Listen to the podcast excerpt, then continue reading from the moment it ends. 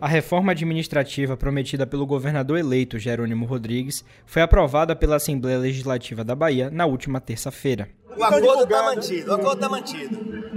Vou ser diplomado nessa sexta-feira. É, e acho que como segunda já está ainda a onda da diplomação dos deputados, do senador Otto Alencar. A gente vai segurar e segunda-feira aí no máximo, terça, a gente já entrega a vocês um bloco de nomes. Com a extinção de secretarias, órgãos e diversos cargos para a criação de outras funções, a medida faz importantes mudanças na gestão e indica quais serão algumas das prioridades do futuro governo. E até o, espero que até o dia 29 ou 30 a gente conclua o processo das indicações dos cargos. O terceiro turno desta semana analisa a reforma administrativa do governo Jerônimo Rodrigues e qual impacto a medida pode ter na futura gestão. Começa agora o terceiro turno. Um bate-papo sobre a política da Bahia e do Brasil.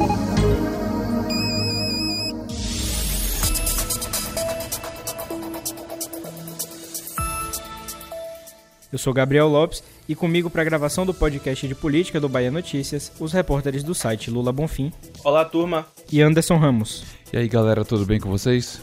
Pois é, meus queridos, estamos aqui mais uma semana importante na nossa política, reta final desse ano de 2022, um ano muito importante, tivemos várias definições e os últimos dias definiram aí qual será a estrutura dessa futura gestão do governador eleito Jerônimo Rodrigues, o petista, né?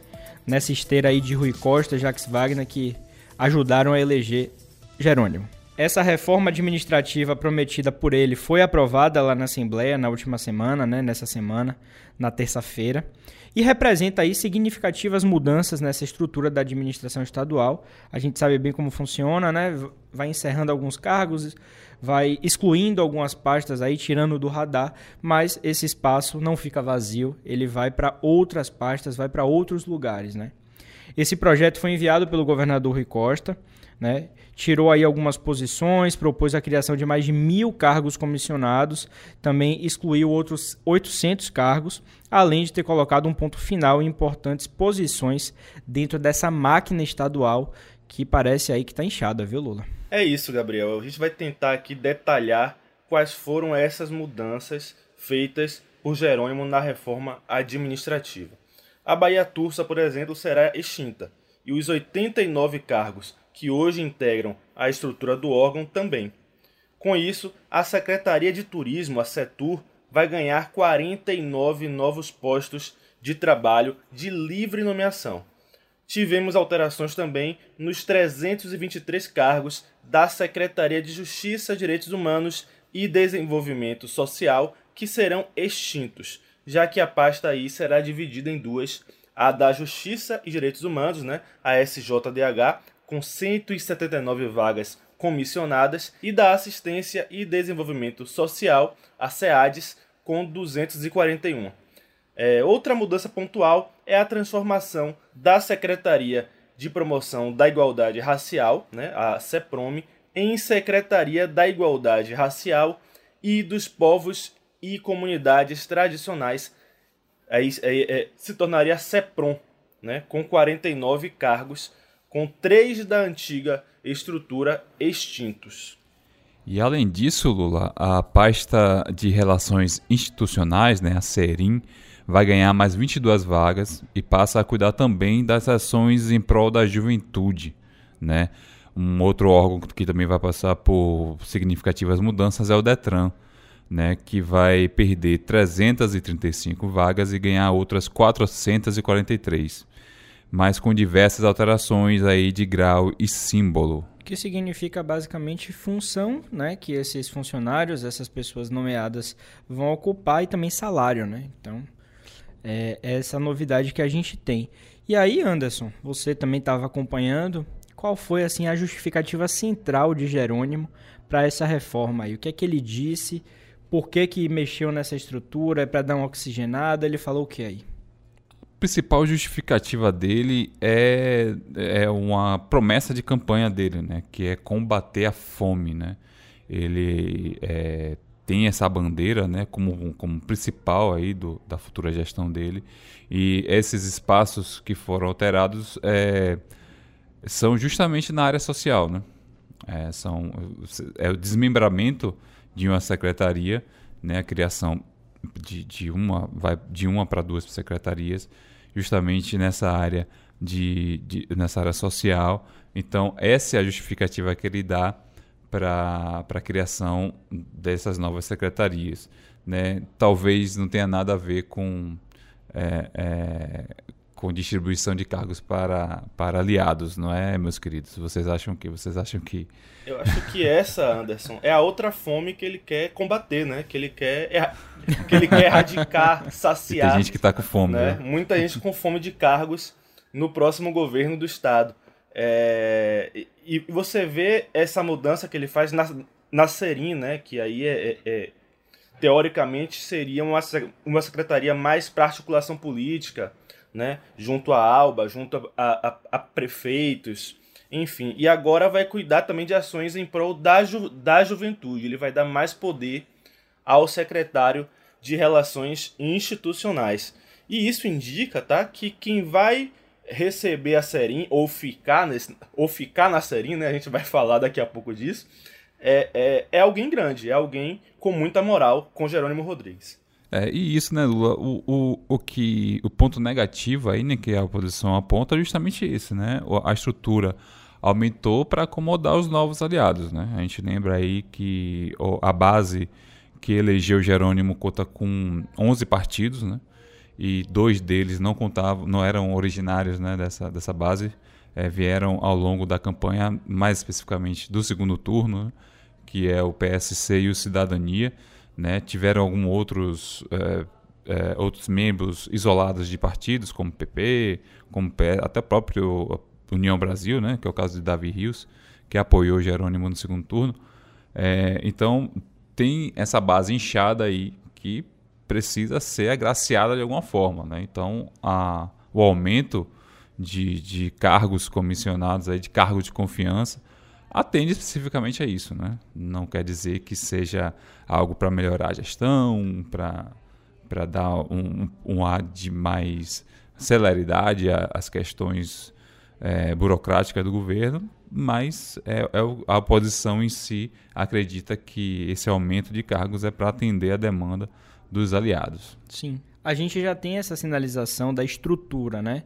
Como é que vai estar, né? O que foi desmembrado, o que foi agregado. E aí um caso que me chamou a atenção, né? Só um adendo rápido, né? aproveitando essa deixa de vocês, foi o caso da Bahia Tursa, né? Que foi extinta, né? A Bahia Tursa vai deixar de existir, que atualmente tem Diogo Medrado como titular, né? Como presidente ali da Bahia Tursa. E as atividades da Bahia Tursa serão agregadas na Setur, né? Atual Secretaria de Turismo, e aí tem muita gente tratando ela como uma super secretaria e é o que de fato vai acontecer, né? Na prática isso vai acontecer. É muito, muito forte, perdeu alguns cargos que vinham da, da Bahia Tussa, mas ganhou novos cargos também, como a gente falou no início. Então, esse caso da Bahia Tussa me chamou a atenção. Mas, diante disso, a gente já tem a estrutura de governo definida, a gente já sabe como é que vai funcionar, é, o tamanho né, de, da, da máquina, a quantidade de cargos, novas secretarias, quem deixou de existir, mas o que mais me deixa ansioso, o que mais é, eu quero acalmar meu coração é quem serão os secretários de Jerônimo Rodrigues. Né? Quem vai estar ali no front, quem serão os titulares das pastas. Né? A gente ainda não sabe, ele não anunciou ninguém, mas já se tem nos bastidores muitas informações, muitas especulações, e alguns estão naquele 90%, no 80%, outros estão no 50%. Então, é, vamos tratar um pouquinho disso a partir de agora. Exato, Gabriel. E uma mudança já praticamente certa é exatamente na Setur, né? Diogo Medrado, que é diretor da Bahia Tursa, deve ser o futuro titular dessa super secretaria de turismo no lugar do atual secretário da pasta Maurício Bacelar, que é do Partido Verde. Só que o PV não deve ficar de mãos vazias, tá? Segundo apurado aí pelo Bahia Notícias, a legenda deve ficar responsável pela Secretaria de Meio Ambiente. Além disso, devemos ter a confirmação de Adolfo Loyola como chefe da Casa Civil e a continuidade de Luiz Caetano na Secretaria de Relações Institucionais, a SERIM. Além desses últimos nomes aí, Lula, que você falou, é, outros quadros ligados ao PT surgem com força aí para compor o time de secretariado de Jerônimo. Né? O deputado federal Jorge Sola é, está cotado para assumir a Secretaria de Saúde, enquanto também deputado Afonso Florense aparece como nome forte para a Secretaria de Educação. Outro quadro também do partido cotado para uma pasta é o deputado estadual Osni Cardoso, que pode assumir a Secretaria de Desenvolvimento Rural. Tem uma coisa que me chama a atenção nesses nomes que você falou, Anderson, que Lula também falou, é que tudo está parecendo uma arrumação muito bem desenhada para dar espaço aos deputados ou os candidatos que ficaram sem mandato nessa eleição. Né? Então a gente tem o nome de Sola, que foi reeleito deputado federal, e a gente tem o nome de Afonso Florencio, que também foi reeleito deputado federal pelo PT, né? ambos do PT. Então a gente já tem possibilidade de dois deputados ou dois é, suplentes, né? melhor dizendo, terem mandato a partir do ano que vem. Então a gente já tem esse desenho muito bem encaminhado. Inclusive, é, primeiro suplente do PT nessa federação que foi feita é Josias, né, que ficou naquela disputa até o final ali com Valmir Assunção. Diferença de 17 votos, não foi? E aí, abaixo de Josias, a gente tem Elisângela, né? Então, são esses dois os primeiros suplentes do PT para federal. E aí, uma terceira suplente é Vilma, Vilma Reis, né? Figura conhecida. Aí depois vem Marighella, vem Marta Rodrigues, enfim, já está um pouquinho mais abaixo. Vem Denise. Mas o que eu consigo ver nesse momento é que realmente é um, um, um desenho para dar espaço para esses é, deputados aí que estão na suplência, esses deputados que não conseguiram se reeleger, como é o caso de Josias, né, como eu já falei aqui, e na própria estrutura estadual, né. Então, eu queria ouvir de vocês também o que, é que vocês acham dessas movimentações, esses nomes que estão sendo bem cotados aí. Ah, sim, Gabriel. É, eu queria mesmo comentar so sobre isso. É curioso porque Jerônimo fala que já tem a maior parte dos nomes definidos, mas eles têm feito um esforço muito grande para segurar esses nomes, né? Eles não, não estão sendo é, é, é, é, vazados. Muitas vezes eu tenho a informação por uma fonte e aí eu tento confirmar com outra e essa outra fonte fala, pô, não sei disso, né? Eu estou tendo uma dificuldade de confirmar muito essas, essas, essas informações. Mas dentro do que eu apurei, é, é, quem está quase certo, assim, é, para não dizer certo, é Adolfo Loyola, né? Ele que foi ventilado inicialmente até para ser chefe de gabinete de Jerônimo, mas ele deve, deve, deve ficar com a Casa Civil. E aí, é, o atual secretário da Casa Civil, Carlos Melo, ele deve seguir para uma outra secretaria. Ele que é um administrador de formação, tem alguma chance dele assumir a Cefaz, a Secretaria da Fazenda. É uma possibilidade que tem sido ventilada. É, é, o outro nome, assim, é, é, quase certo é a, é a continuidade mesmo de Luiz Caetano na Serim. Ele deve é, é, ficar na Serim, uma Serim mais forte, com mais poder, com mais verbas, com mais cargos. E isso dá noção do peso, da importância que Caetano teve nessa eleição de Jerônimo. Né? Ele conquistou a confiança de Jerônimo durante a campanha e por isso ele conquistou essa serim mais reforçada. É, é, outros nomes assim que eu também consegui conversando com minhas fontes é Osni Cardoso. É muito provável que ele assuma a Secretaria de Desenvolvimento Rural. Eu queria falar sobre mais, é, mais uma pessoa, né, que é, é Afonso Florencio. Tem sido ventilada a possibilidade dele é, é, assumir a Secretaria da Educação. Afonso Florense é muito próximo, pessoalmente, é, é, de Jerônimo. Né? Jerônimo chegou a trabalhar em Brasília no governo Dilma e quem chamou Jerônimo foi Afonso Florense. Né? Então eles têm essa relação mais próxima, pessoal ali, política. Então faz muito sentido. E é, uma, uma das minhas fontes virou para mim e falou assim: Olha, Lula, é, eu ouvi falar aqui numa reunião, tá? É, é, é, do nome de Afonso Florense para a Secretaria de Educação. Não falaram que estava certo, que estava confirmado, mas esse nome foi ventilado aqui dentro. E aí eu cheguei para confirmar com essa minha outra fonte, ele falou, velho, tá tudo muito fechado, muito, eu não vou confirmar isso para você. Né? Mas que existe a conversa de que Afonso Florense é um nome possível para a educação, existe sim. E isso é, é algo, é, é, é, como é que eu posso dizer, que tem sido levado muito a sério nos bastidores, tá? A possibilidade de Afonso Florense assumir a educação. E aí, nesse, nesse cenário que eu consegui apurar mais ou menos, que é, é Adolfo Loyola, Carlos Melo, Luiz Caetano, Afonso Florense e Osni, você percebe uma, uma coisa assim, de que os primeiros nomes, os nomes mais certos, são nomes da confiança pessoal de Jerônimo, tá? Sim. Essa questão pessoal, essa questão pessoal está muito forte para Jerônimo nessa escolha.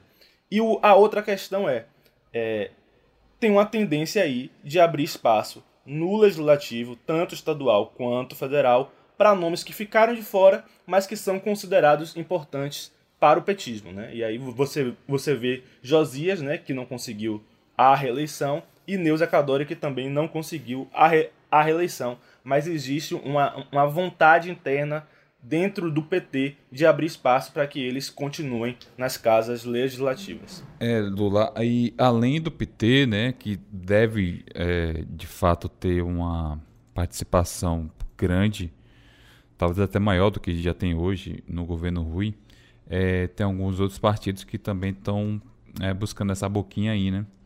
E alguns devem manter, né, pastas grandes, outros é, é, também devem seguir essa mesma estratégia do, do PT de nomear, de indicar é, é quadros para a, a, a, secretaria e para beneficiar alguns, alguns quadros que não conseguiram se eleger.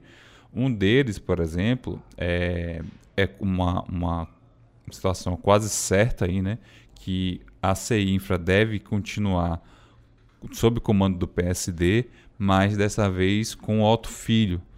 Né? É, as informações de bastidores dão conta disso, que já está praticamente certo.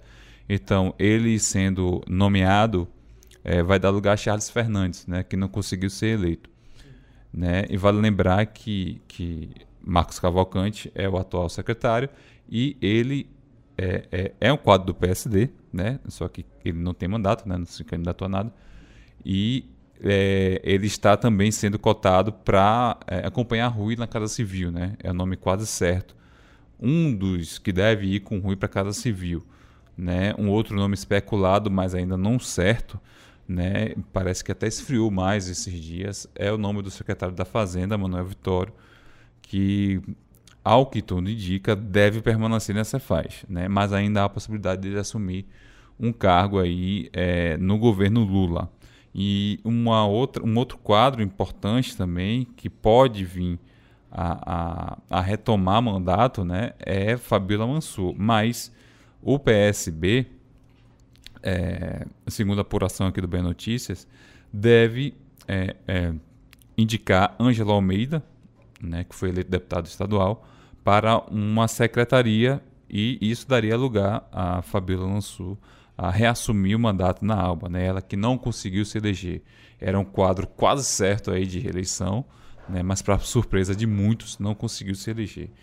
Então temos esses, esses, esses dois eu destaquei mais esses, esses dois, essas duas figuras, mas assim tem as especulações são muito grandes, né?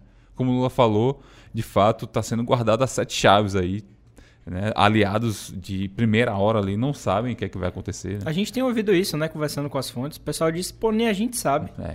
Se você souber, me diga. Tá sendo guardado as é. sete chaves, né? Diz que é, é Jerônimo pegou para si mesmo, assim, é, a, a, nomeação. E só aquelas pessoas, só um, um, um é, os aliados muito próximos dele devem saber de algo que até agora né, tá difícil de saber o que, é que vai acontecer aí. Né? A gente tinha expectativa para o dia 15, né? É, é, ele já tinha anunciado isso, que até o dia 15 sairia os, os, os nomes, só que não cumpriu essa promessa. É, ele deu entrevista que até a próxima terça ele deve anunciar, mas é, nós esperamos que no fim de semana esse, alguns nomes possam, possam ser, ser, ser revelados aí. Entre sexta e segunda, né? Que é o dia que esse programa vai ao ar, né? Sexta-feira, dia 16. E a própria segunda-feira, né? Jerônimo falou essa semana, inclusive, que parece que o prazo final é a terça-feira, né? Porque diz que tem a diplomação hoje, sexta-feira, e é, na segunda-feira ele acha que as coisas ainda vão estar nessa onda da diplomação, tem o protagonismo dos deputados federais eleitos, né, aliados a ele, tem o protagonismo do senador Otto Alencar, e aí ele acha que até a terça-feira, e o pacote completo até dia 29 e 30 desse mês. Ele quer matar a imprensa de curiosidade e ansiedade, mas é, ele poderia fazer um pacote único, né, ao invés de parcelar esse pacote de nomes. Mas vamos ver o que, é que acontece aí nesses dias. Tem outros nomes também que estão sendo colocados. Diga, Lula. Eu acho assim, Gabriel, é, é, tem uma tendência de Jerônimo é, dividir em pelo menos dois pacotes, tá? É, é, ele deve, pelo que eu estou ouvindo dele e também de algumas fontes, é, ele já está decidido sobre boa parte dos, dos nomes e quando ele decidir lançar, ele vai lançar esse, esses nomes de vez. Só que existe uma outra parte que ainda está em, em, em, negociação com os aliados, né? E essa parte ele deve deixar mais para frente, porque não, não é uma negociação simples. Por mais que ele tenha aumentado a quantidade de cargos é, é, no, no governo do estado, é muita gente querendo espaço para não muito espaço, tá? É, é, é, isso é, é algo que ele vai ter que conversar bastante com, com seus aliados para não deixar ninguém insatisfeito. A gente tem aí é, é, é, novos nomes chegando, novos, novas siglas chegando para a base aliada, né? Então é, é, é, é vai ter que abrir espaço para mais gente aí. E as pessoas não querem qualquer coisa. Tá? Por exemplo, se o pessoal decidir por apoio ao governo Jerônimo, ele não vai querer qualquer coisa. Ele vai, ele, ele, ele vai querer algo relativo à sua pauta política. Porque o PSOL é um partido de pauta. Tá? Ele é um partido de pauta. Ele não é um partido de carguinho. É ele, ele, ele, ele, ele, ele tem uma ideologia política né? e, ele, e ele vai querer exercer isso no governo. Por mais que seja pequeno o cargo, isso nem, nem acho que seja tão importante para o PSOL. Mas ele vai querer algo importante para as suas pautas. Você citou aí o pessoal, Lula, é, é interessante, eu falei com algumas fontes dentro do partido e eles informaram que essa decisão de participar do governo Jerônimo vai depender muito também da decisão do partido a nível nacional de aderir ao governo Lula ou não. Né? Ainda existe é, é, esse, esse embate interno né? para saber se vai fazer, se o partido vai fazer parte ou não é, é do governo Lula reflete aqui também na Bahia, né? Há uma tendência de sim, deles, deles é, é, confirmarem isso, né? De, de fato fazerem parte, né? Mas é uma disputa intensa dentro do partido e é, é, então esse indicativo dá a entender que talvez Jerônimo esteja também esperando uma decisão, um anúncio, né? De Lula da composição do, da equipe de, de, de ministros de Lula, né? É, a gente não sabe, pode ter mais algum baiano, não sei. Já temos dois lá, né? Já temos Rui Costa na Casa Civil e Margarete Menezes no Ministério da Cultura. É, e a gente não sabe é, exatamente quem, quem vai mais, né? Se algum, alguém com mandato pode vir assumir, o que eu acho difícil, mas de repente pode acontecer. É, quem Rui Costa pode levar também, né? Para auxiliá-lo lá na Casa Civil. Então, é, talvez ainda exista um pouco de, de cautela em relação a, ao anúncio que Lula fala, fará de, de seus do, de, da, sua, da, sua, equipe de ministros. Né? Tem outros dois nomes é, cotados aí para esse governo de Jerônimo que eu acho que vale a gente citar aqui rapidamente, que é Olivia Santana do PCdoB, está sendo cotada, ventilada, especulada aí para a Secretaria de Cultura do Estado. E tem também Bruno Monteiro como secretário aí de comunicação social, cargo que é hoje ocupado por André Curvelo. É, Para quem não lembra, Bruno Monteiro é um jornalista gaúcho. Ele já trabalhou como secretário no governo de Dilma Rousseff, né? Foi secretário dela e também já atuou em uma pasta do governo federal, se eu não me engano, foi política para as mulheres também é, alguns anos atrás. E aí já tem alguns anos, se eu não me engano, desde 2018, talvez, não tenho certeza, que ele já está trabalhando tá? com 2019? Eu acho que é 2019. Maravilha. Pois é, que ele está trabalhando com o senador Jacques Wagner, é um fiel escudeiro, participou intensamente também dessa campanha de Jerônimo e acompanha Wagner aí para cima e para baixo. Então, seria, há quem diga, que seria um pedido de Wagner para colocar Bruno Monteiro na SECOM do Estado. Mas tem mais gente aí, né, que, que deseja essa, essa SECOM, tá? Tem mais gente aí.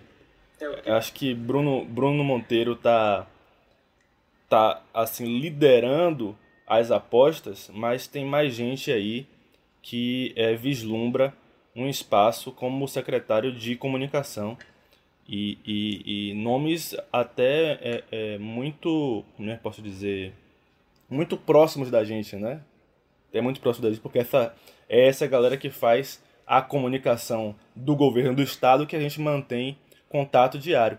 Um outro nome que tem sido cotado é o, o nome de, de, Diego Mascarenhas. Seria curioso, né? É, é, é, mas eu, eu soube, apurei, que ele é o segundo nome é, é, mais cotado para essa SECOM, abaixo de, de Monteiro.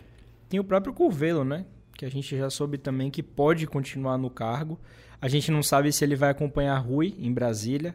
O próprio Diego Mascarenhas é muito próximo a, a Rui Costa, né? Mas ele agora está com Jerônimo nesse, nesse período de campanha e agora continua com Jerônimo. Então a gente ainda não sabe exatamente onde é que essas peças vão ser encaixadas. Mas são três nomes fortes aí que estão sendo cotados, né? Como a gente falou. Eu, vamos ficar de olho também na promessa de Jerônimo de renovar, né? não só mudar os quadros, mas renovar em termos de juventude. Né? Ele prometeu aí que faria um secretariado jovem, né? prometeu paridade também. Né? Vamos ver quantas mulheres serão eleitas, ou serão, serão indicadas, serão nomeadas. Né? Então, isso indica que nós teremos bastante surpresa aí né? nos, nos próximos dias. Pois é, meus queridos. É, a gente estava falando aqui né, também da questão partidária. Lula citou o PSOL e aí eu lembrei que a base de Jerônimo, né, essa base governista, ganhou novos aliados na reta final da campanha, no período de é, primeiro para o segundo turno. E aí, quem chegou foi o PSC, né, de Heber Santana, e o Cidadania, de Joseval Rodrigues, que a gente não sabe por quanto tempo vai sair de Joseval Rodrigues. Né? Foi prometido uma, uma questão judicial aí para resolver, mas no momento a presidente do partido aqui na Bahia é Isabela Souza, né? suplente dele na Câmara Municipal de Salvador que inclusive estava é, com mandato, mas como Joseval voltou para a Câmara de Salvador, deixou a Câmara Federal, porque a Bílio retornou para o seu mandato, Isabela voltou para a suplência. Mas falando do cidadania, o que eu soube logo que teve essa adesão é, de Joseval, é, muito articulado também por Geraldo Júnior, com quem ele tem uma relação antiga, uma relação boa por causa da Câmara de Vereadores, é que cargos, muitos cargos foram prometidos. É, isso já tem algum tempo, eu não tive uma nova atualização disso, mas é, a sinalização que eu tive foi é, Joseval deixa a prefeitura, ele rompe com o grupo de Bruno e o grupo de ACM Neto, né, chega para fazer essa composição com Jerônimo e alguns cargos são, foram, foram prometidos. E isso faria sentido na minha cabeça porque Joseval era o vereador, se não o vereador com mais, um dos que tinham mais cargos na prefeitura de Salvador. Joseval Rodrigues tinha mais de 100 cargos na gestão aqui é, de Bruno Reis, vindo já desde a época de ACM Neto. Né? A gente lembra que ele foi líder de governo no período que ACM Neto era prefeito lá na Câmara de Salvador. Agora, o número que me passaram, eu não acredito, tá? me falaram uma estrutura de 200 cargos para o Cidadania. Eu não vejo Cidadania com essa fome toda e com essa expressividade toda. É muita coisa. Assim, é, é, fome, eu não duvido de nada. Inclusive, eu já falei aqui que é, é, é, eu acho que essa é a principal fome que é, Jerônimo quer aplacar com esse aumento de cargos. Mas estrutura, tamanho, peso, eu acho que o Cidadania não tem para isso. Pelo menos não aqui na Bahia. E, e me parece surreal um número de 200 cargos para a cidadania aqui no estado. Pois é, meus queridos. Então, esse é o cenário que a gente tem para essa semana de terceiro turno. Estamos aqui na expectativa. Sem dúvidas, na semana que vem, se a gente tiver uma sinalização é, de Jerônimo, como foi prometido, a gente vai trazer aqui já confirmando né, quem são os secretários a partir de 2023, né, a partir de janeiro. Então, a gente com certeza vai trazer aqui na semana que vem, se já tiver mais elementos, se já tiver batido o martelo aí por parte do governador eleito Jerônimo Rodrigues. Para acompanhar tudo o que acontece na política baiana, é só acessar o bahianoticias.com.br. Tudo dos bastidores está lá, a gente trabalha aqui quase que 24 horas para deixar você atualizado. Vou me despedindo, Paulinho aqui na edição, Anderson e Lula, meus colegas de bancada. Sempre uma satisfação estar com vocês para esse bate-papo. Até a semana que vem. Obrigado, Gabriel. Obrigado, Anderson. Muito obrigado, Paulinho. Obrigado a cada um de vocês que ouve o terceiro turno, que compartilha com seus amigos. Muitíssimo obrigado. O nosso, o nosso trabalho é todo construído para vocês. Queria até pedir desculpas por, não estar aqui na semana passada. Eu estava em deslocamento aí entre Goiás e Bahia e não consegui participar. Mas, assim, todo o meu carinho por cada um de vocês que nos ouve. Você, Gabriel, você, Anderson, que participam comigo do terceiro turno. É um trabalho que eu adoro fazer. E Paulinho, que é fundamental para que tudo saia como deve sair. Valeu, galera, por acompanhar mais esse episódio e esperamos vocês na próxima semana. O terceiro turno desta semana foi gravado da redação do Bahia Notícias e contou com a apresentação dos repórteres Gabriel Lopes, Lula Bonfim e Anderson Ramos. A edição de som é de Paulo Vitor Nadal e o roteiro de Anderson Ramos. Você ouviu o terceiro turno, o seu podcast semanal sobre a política da Bahia e do Brasil.